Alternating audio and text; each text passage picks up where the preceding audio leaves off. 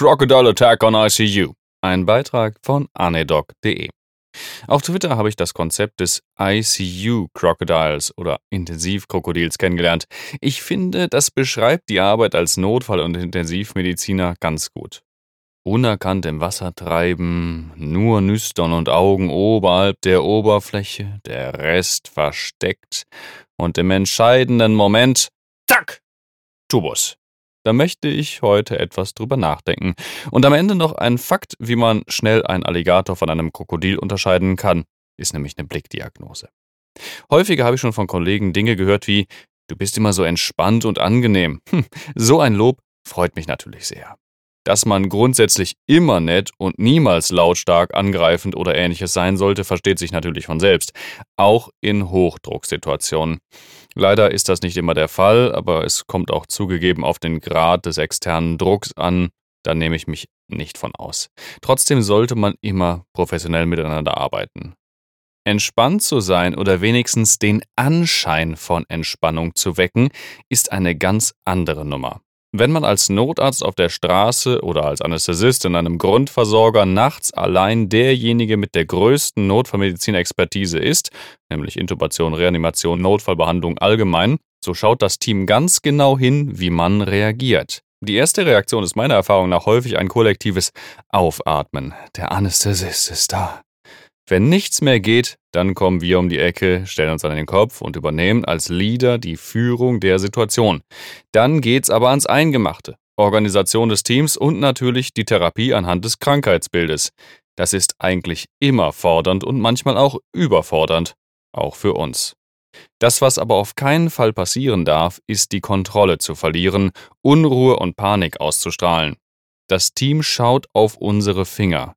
Wenn wir zittern, kein Konzept haben, dekompensieren, kann das Ergebnis Chaos bis Panik im ganzen Team sein. Das ist schlecht für den Patienten und zerstört unser Team. Wir müssen Ruhe ausstrahlen, zu jeder Zeit. Wenn ich als Notarzt zu einem Kindernotfall fahre, was im Regelrettungsdienst doch sehr selten und speziell ist, atme ich vor dem Aussteigen aus dem Wagen immer erst einmal tief durch und erde mich ganz bewusst. Meine Hauptaufgabe sehe ich in solchen Situationen zuallererst in der Beruhigung des Teams, das mindestens so aufgeregt ist wie ich. Eher schlimmer. Sobald man das Emotionale reduziert hat, kann man an das strukturierte Arbeiten gehen. CABCDE, ProLife oder ähnliches reicht für den Erstangriff eigentlich immer aus. Das gibt Sicherheit, selbst wenn man nicht sofort weiß, was da eigentlich gerade los ist in der Situation. Man erarbeitet es sich halt. Nun ist Panik eine Maximalausprägung von Stress, die nicht mehr steuerbar ist. Wenn es erst einmal dazu gekommen ist, ist es eigentlich zu spät. Aber wie kann man das jetzt vermeiden? Nun, man muss eben ein ICU-Crocodile werden. Das bedeutet, dass man zwar den Anschein von Ruhe erweckt, aber trotzdem genau aufpasst, was um einen herum passiert. Tatsächlich gelangweilt oder unaufmerksam zu sein, ist natürlich kontraproduktiv.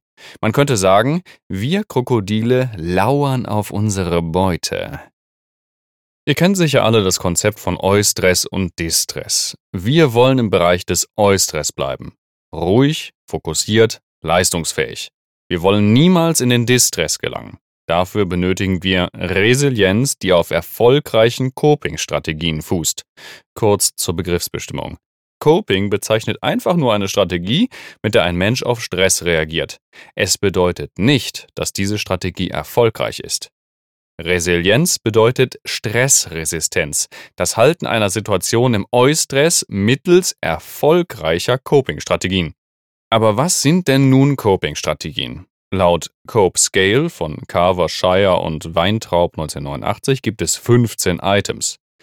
Problemfokussiert sind aktives Coping, konkurrierende Aktivitäten unterdrücken, soziale Unterstützung, Planung, Disengagement-Strategien wie Zurückhaltung, Verweigerung, Verhaltensrückzug. Und emotionsfokussierte Coping-Strategien wie positive Neubewertung, soziale emotionale Unterstützung, Akzeptanz, Emotionen rauslassen, Planung, Religion und Disengagement-Strategien wie Humor, Verweigerung, mentaler Rückzug und äh, Substanzmissbrauch. Was wir benötigen, sind gute Coping-Strategien. Zuallererst aktives Coping, was eigentlich das Ziel jeglichen situativen Handels sein sollte. Es handelt sich um eine recht unscharf begrenzte Definition nach der American Psychological Association, die aber sinngemäß besagt, dass man sich aktiv mit dem Stressauslöser befasst und Lösungen entwickelt mittels der verfügbaren Ressourcen. Das wäre zum Beispiel in unserem Kontext strukturiertes Arbeiten mit Algorithmen, weil es wirklich viel Ruhe und Routine in Notfallsituationen bei gleichzeitig guter Versorgung des Patienten bringt. Es heißt nicht umsonst im ATLS, Treat first what kills first. Dafür muss man natürlich das CABCDE mit seinen Implikationen kennen. Planung und Vorbereitung ist also ein weiterer Schlüssel. Lesen und fortbilden, aber vor allem auch praktisch trainieren. Reanimationstrainings zum Beispiel haben noch niemandem geschadet. Ein anderer spezieller Bereich wäre zum Beispiel die schwierige Intubation. Als alleiniger Anästhesist im Nachtdienst gibt es eben nicht mal schnell den Oberarzt, der hinter einem steht und das Laryngoskop übernehmen kann. Auch und vor allem in Notfallsituationen ist es aber auch häufig einfach schwerer als unter den kontrollierten Bedingungen im OP. Wichtig ist auch hier ein Plan, wenn das konventionelle Intubieren ums Verrecken nicht geht. Also es geht hier um den Difficult Airway Algorithmus, zum Beispiel von der Difficult Airway Society, und die Fähigkeit, diesen Plan umzusetzen, was wieder Training bedeutet. Ein weiteres gutes Tool ist das sogenannte 10 for 10. Das Team hält 10 Sekunden inne, reflektiert, wie der aktuelle Stand ist, was die aktuellen Ziele sind und plant das Vorgehen für die folgenden 10 Minuten. Gerade ein bewusstes Innehalten kann verfahrene Situationen schon einmal deutlich beruhigen. Zu guter Letzt ist natürlich die Erfahrung ein weiterer Baustein, der sich aber erst mit zunehmender klinischer Tätigkeit aufbaut. Weitere Strategien gibt es wie Sand am Meer und werden unter CRM, Crew oder Crisis Resource Management zusammengefasst. Solche Kurse machen sicher auch Sinn. Ich habe oben nur die aus meiner Sicht wichtigsten Strategien zusammengefasst. Das ganze Thema an sich ist hochspannend und man sollte immer dran denken, es gibt immer irgendeine Art von Grenze bei einem Menschen, man selbst eingeschlossen, die ihn in massiven Stress versetzt und auch in Distress versetzen kann. Das kommt auf die persönliche Historie, Erfahrung, Ausbildung und die etablierten Coping-Strategien an, aber im Grunde ist niemand komplett dagegen gefeit. Just saying. Ich kann euch nur ermutigen, aktiv an eurer Resilienz zu arbeiten. Das geht am besten über Training, Fortbildung und Vorbereitung. Zum Beispiel, zum Beispiel, indem ihr treuer Hörer oder Leser dieses Blogs werdet, wenn ihr es nicht schon seid. Jetzt ist der Beitrag schon wieder sehr lang geworden und ich habe immer noch nicht erklärt, wie man denn nun ein Krokodil von einem Alligator unterscheidet.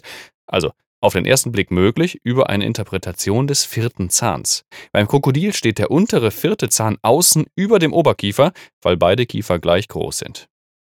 Wieder was gelernt, bestimmt. Ne? Jetzt könnt ihr im Zoo mit eurem Wissen rumklotzen. Gerne dürft ihr in den Kommentaren eure Coping-Strategien hinterlassen. Werdet Krokodile. Bis zum nächsten Mal. Tschö.